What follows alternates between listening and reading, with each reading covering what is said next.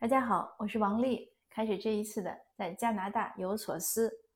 本来呢是想到阳台上去录音，但是今天呢还是下雨，而且我前天出去旅游的时候有点要感冒，所以在这种新冠疫情泛滥的这个这个这两年里，要严禁感冒，我就不太敢去阳台了。前天呢，我参加了一次很有意义的一次旅行。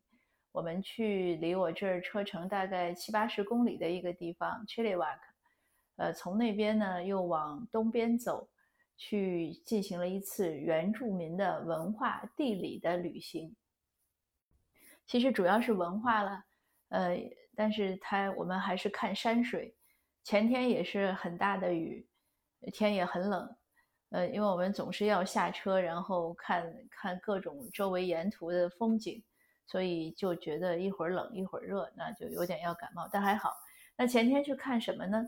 是当地原住民文化中心的一位资深的学者，其实是位博士，呃，一位老人家了，他已经六十五岁了，头发全白了，嗯，但是他很辛苦出来帮我们讲。他讲的呢，他就是一边讲路上的山水，每一座山，每一个山上的什么，呃，瀑布啦，小溪水啦。在原住民的文化中，都有一段传说，很美。每一座山都有一个独特的原住民的，用他们语言命名的一个名字。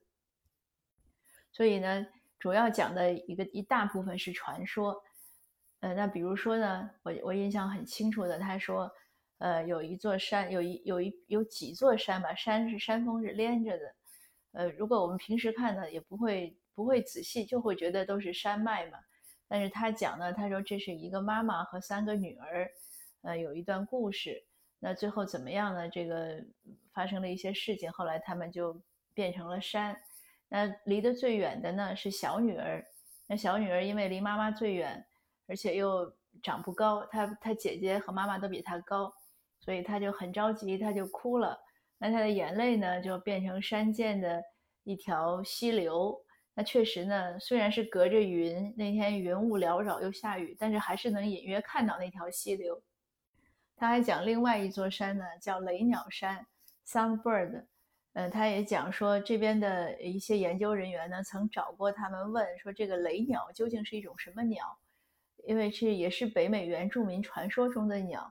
他们认为呢，不是老鹰啊，不是雕啊，不是什么，是一种真实存在的，但是。一般人又看不到的鸟，然后我就跟他讲，我说是不是像凤凰？呃，他说凤凰是哪哪个文化里的鸟？我说是中国中华华夏文化，但是我知道像《哈利波特》里面也有凤凰这个概念，不知道它是欧洲也有呢，还是他借用的华夏文化的？我就给他讲凤凰的一些呃一些特征吧，比如说很美呀，吉瑞之鸟呀，声音也很好听啊，但是一般的人也看不到。哎，他觉得跟他们的雷鸟呢也很像，所以有的时候文化也是很多相通的。他就每一座山，每一就是他走到哪里都会讲，他一路都，我们差不多那天车程有七个小时来回，他基本上没有停，而且他因为是非常对那一带非常的熟悉，所以他就一车一边开，他就一边讲说你们看右边是什么，然后左边是什么，交替的讲，有很多很多知识。因为知识太多了，一下子也记不住。我写了一篇文章来来写这段旅行，呃，在我的微信的呃公众我们朋友圈里也有发。那我还记得什么呢？他还讲说有一块岩石是也是，因为他这些故事都是听来的，他的以前家里的长辈呀，呃，他部落啊村子里的老人呀给他讲。但是他们有一个特点，也是非常好的。那我们就有我们团员就有人问他说：“那很多故事呢，可能版本不同，你是会怎么把它结合在一起？”他说：“不，他不会结合，他们的规就是一个规则吧，或者一个习惯，就是你听到什么，你就要传下去什么。因为原住民没有文字，他只有靠语言，所以他们对这个严这个执行的是比较严格的。他说，如果你要传，你就一定要传原来那个版本的，而不是自己增添。”呃，你可能有一些东西呢，同样的一，比如一座山，大概有不同的版本，呃，那你就听到什么传什么，那而不是说你把两个两个故事就合起来了。他是这样讲，所以他也讲说，走在一个呃山一个就是河滩边，他给我们指对岸。嗯，当然他讲了很多了，但是因为当时下的雨很大，他又没有打伞。本来他下车，我跟在他后面，我提醒他，我说你的伞，他说他怕有风。但刚下车的时候雨还小，那因为我打着伞，可是很快雨就越来越大了。可是他讲起来呢，他又不想停。那我呢又想他一个老人家，我也不好意思，我打着伞让他淋在雨里，所以我只好给他撑着伞。最后呢，就是他可能讲了有二十分钟，我一直在撑伞。但是后来有另外一位团员，一位先生过来，他说我帮你撑着吧，他就撑着，我还休息了一会儿。因为撑着伞，所以他讲很多事情，我也没有听得那么清楚，太累了撑伞。那他讲一个我听到了，他就讲河对岸有一块大的岩石，他说是他们的传说呢，是谁谁告诉他说那块岩石呢是一个一个女性，就是一个 lady 变的。当然那个 lady 那个女性也是经历了一些什么愉快或者不愉快的故事，所以就跑到河边就变成了块石头。哦，好像是因为思念她丈夫之类的，总之在变成块石头。可是他说。他听到这个故事几十年了，他每次都指给大家看。他说：“他说那据说那边有一块岩石是一个女女性变的，但是他从来没有看到过那个岩石怎么能像女性。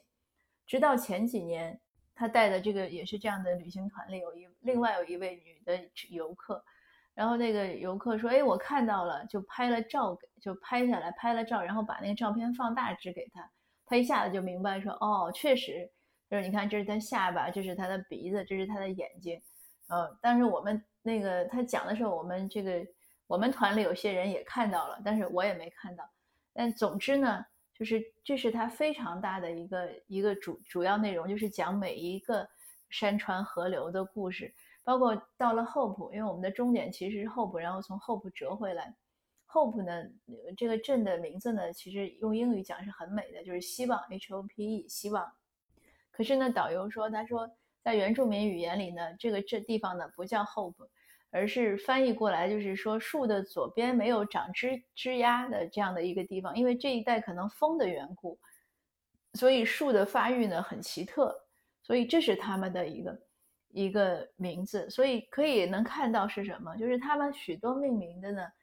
都是结合当地的一些具体的地形呀、地貌啊，就是为了便于记住，大概也这样也便于。呃，容易传播。比如说，呃，像他们说，他们也没有，他们有四个方向，东南西北，但是他们不像我们这样叫东南西北，呃，也不是像英语叫什么 north south 这样 west east，他们翻译过来呢，就是，呃，河游是 upper river，就是就是应该是河呃河上游，然后河下游，还有冷的地方，热的地方。也是因为冷热呢，就肯定是南北，那是气候问题。Upper 和和 Down River，Upper 和 Down River 其实就是河的那个走势。那 Upper 应该是东边，Down 是西边，因为这边的河呢是从东到西入海，它从东东东边发发源，然后流下来呢是到西边。对，所以这是也很有意思的事情。我听这些事情呢很感动。我昨天也是触动我写文章。我昨天那篇文章呢写了两遍。第一遍写完呢，觉得面目可憎，没有 没有，就是很刻板，没有没有想表达出我想表达的。那我又仔细想了想，这段文化之旅什么最打动我？哎，我就想到了，就是这些山川河流的，可以说是文化故事啊，民间故事。我就想什么呢？我们每个人呢，对自己的故乡或对自己久居的一些地方都有感情。那是为什么呢？除了因为那些地方承载着我们成长的这些记忆，还因为我们熟悉它所有这些什么名胜古迹啊、一些地理呀、一些历史背后的这些事情，就是这些典故啊、这些旧事，所以说起来呢就很亲切，就觉得他们和我们有关系。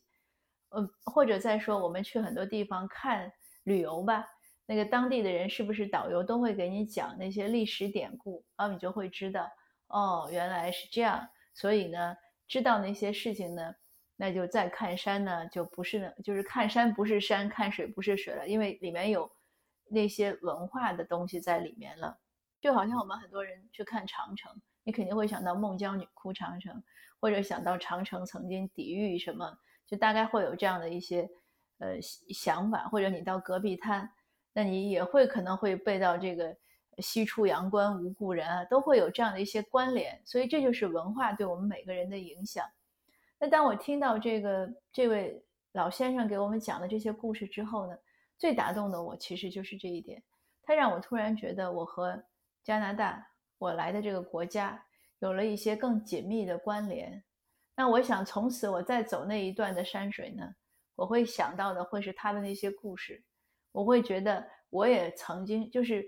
我也是这些地理和历史中的一部分，因为我知道了这些故事。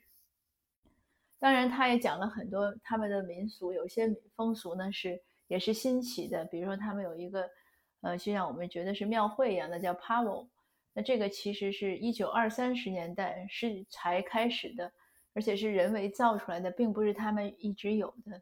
那他们还有一个一个事情呢，也我很感动，就是他讲说他们的语言中呢没有欢迎这个对应的词，但是他们有一些手势。呃，还有一些歌，有一支歌就是《飞沙河谷之歌》，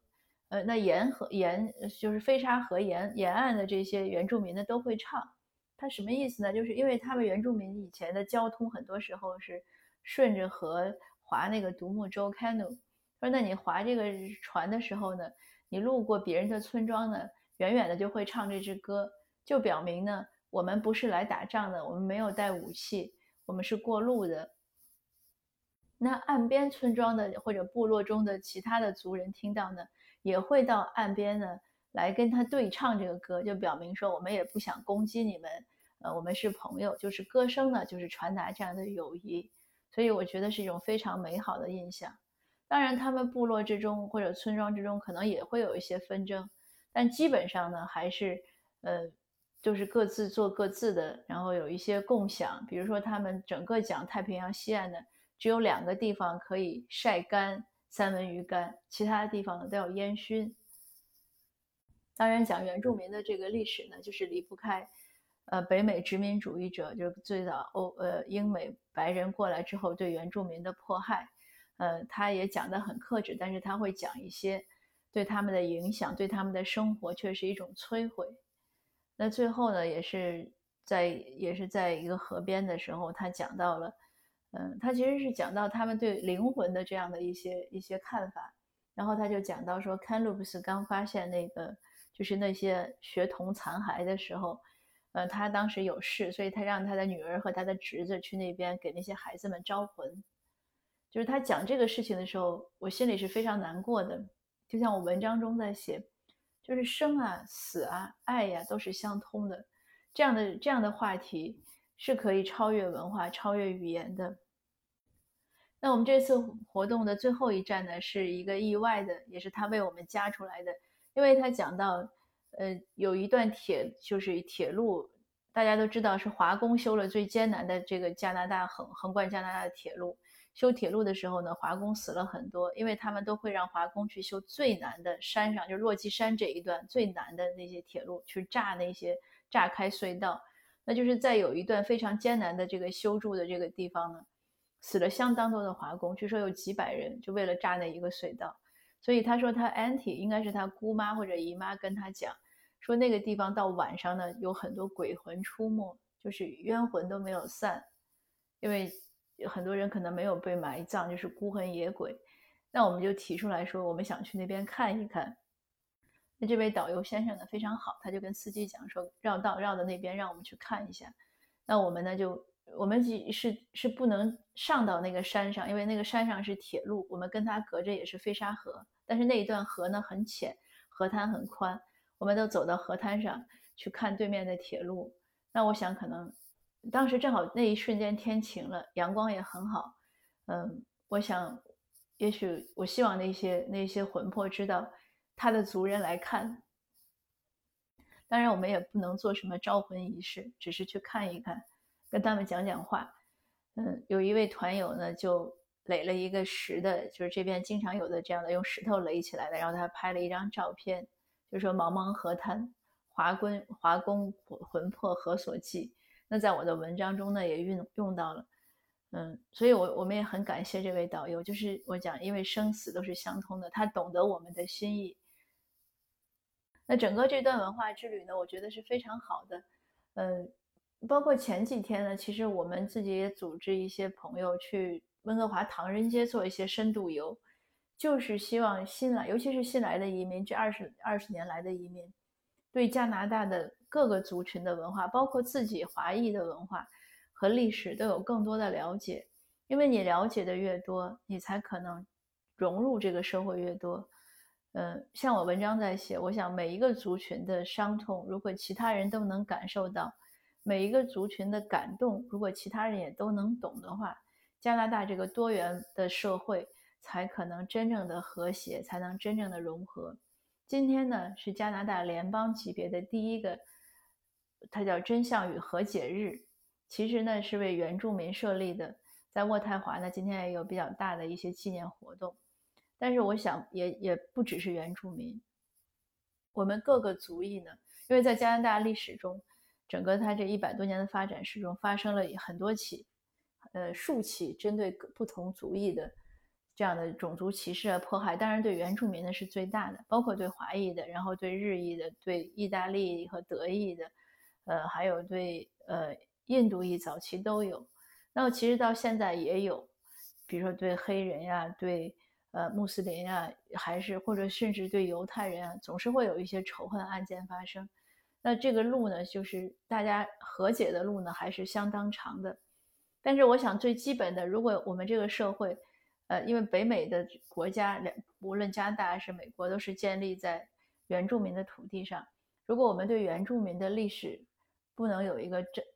就是不能有一个真相的还原，不能有一个和解的话，那这个整个国家的这种系统性歧视呢，